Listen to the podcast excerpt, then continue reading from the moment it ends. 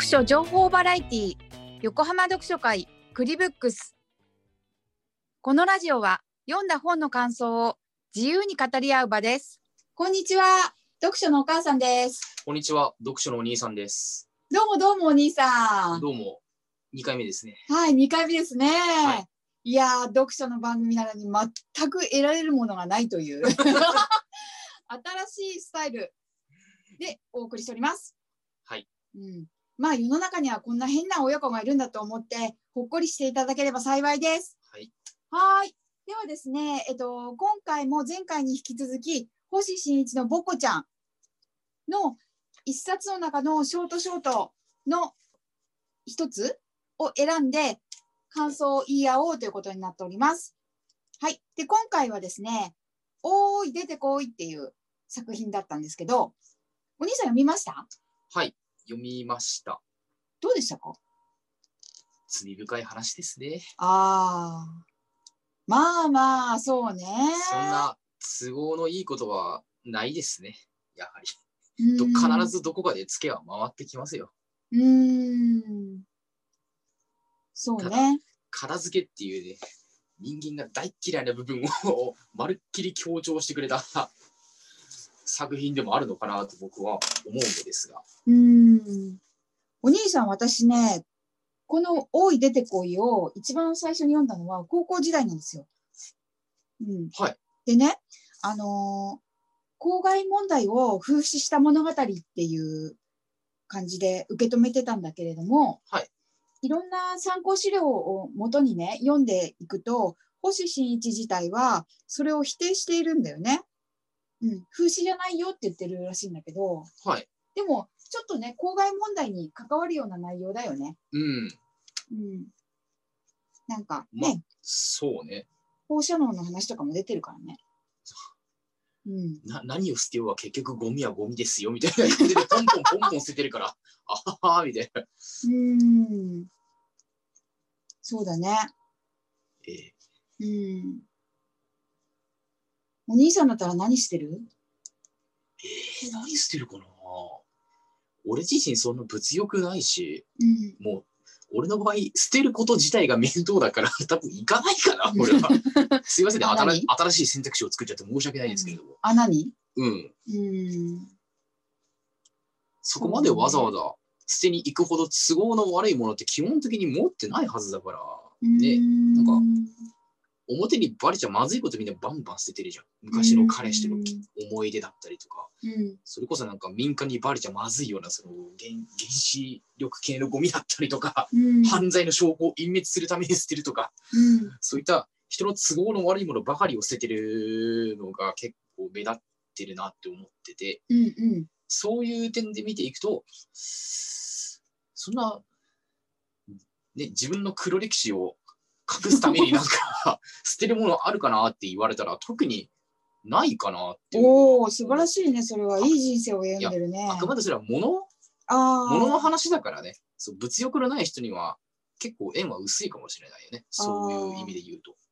でもさ、ちょっと物の見方を変えて、うん、これ、穴1メートル、直径1メートルの穴にうん、皆さん都合の悪いものを捨てていくけれども、うんその都合の悪いものを捨てるという感覚ではなく、ん過去に生きた先人たちのうん文化や芸術や教育、またはその本うんなどを穴に捨てるっていう感覚で見ていったら最終的にどうだと思う、難しいの。うん、現代を生きる私たちにその文化や芸術教育本などが届けられるっていう美しい物語にも変わっていくよね。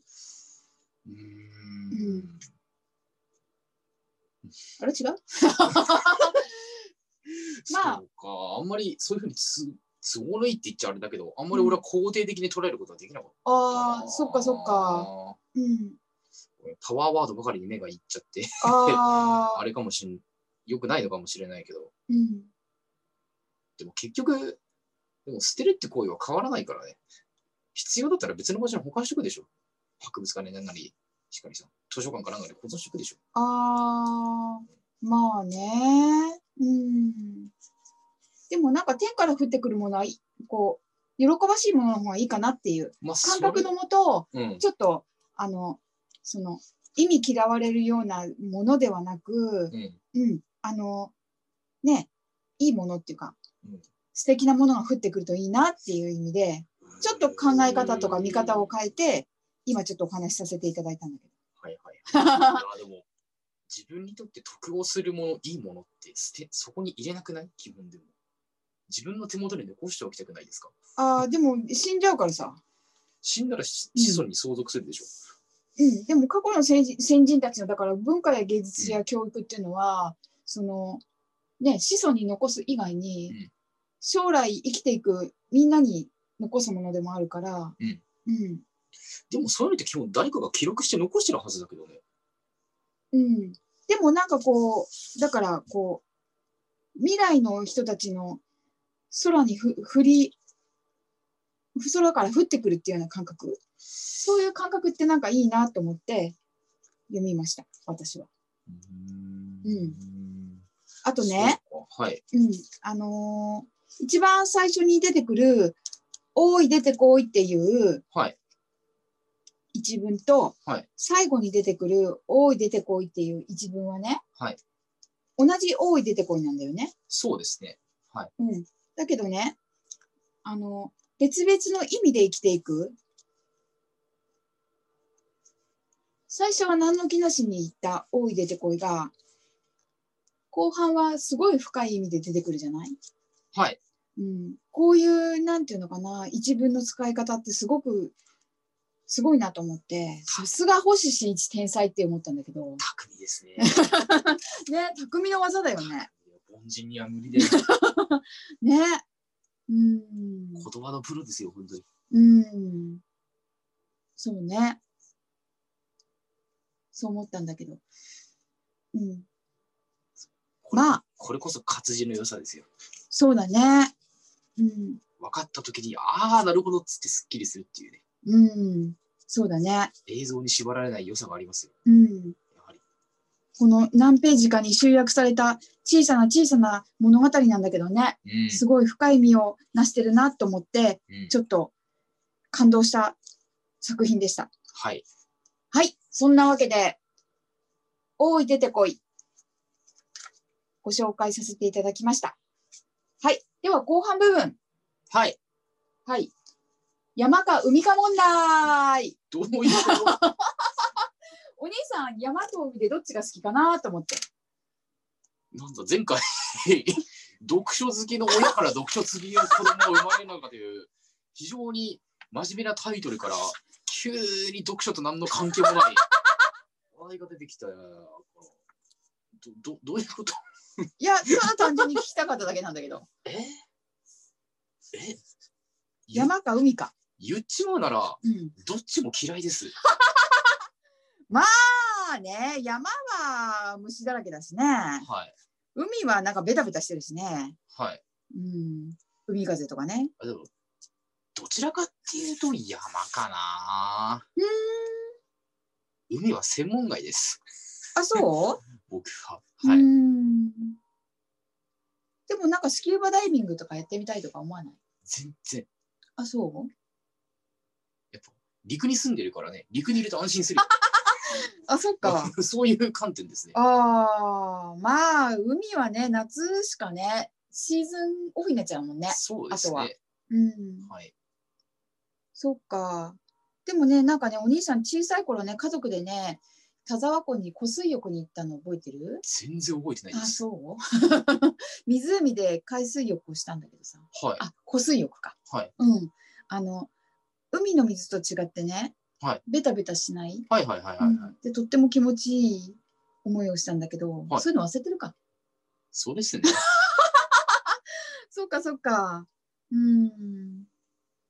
まあ、なんかね、今ちょっとコロナ禍の中で外出できないから、そううね。ん、落ち着いたら山か海かゆっくり行ってみたいよね。うん。うん。そう。やっぱ、自粛中にできることって限られちゃうし、そうだね。外で遊びましょうって言っても、そんな派手なことできないからね。うん。そうだね。やるにしても結局頻度を抑えなきゃいけないから、うん消化不足になりがちだし、うん。そうだね。まあじゃあ想像力の翼を羽ばたかせて、ちょっと読書の中で、本の中で山か海かどっちかやってみましょうか。そうですね。はい。という感じで、ちなみに、お母さんはどっち派ですかえー、それは ないでしょうよいや、私もどっちでもないかな。 そんな感じで。なんかこの親にしてこの子ありか。そうそうそう、そんな感じだね。うん。じゃあ、読書楽しみますか。そうですね。はーい。ありがとうございました。ありがとうございました。ご視聴ありがとうございました。次回をお楽しみに。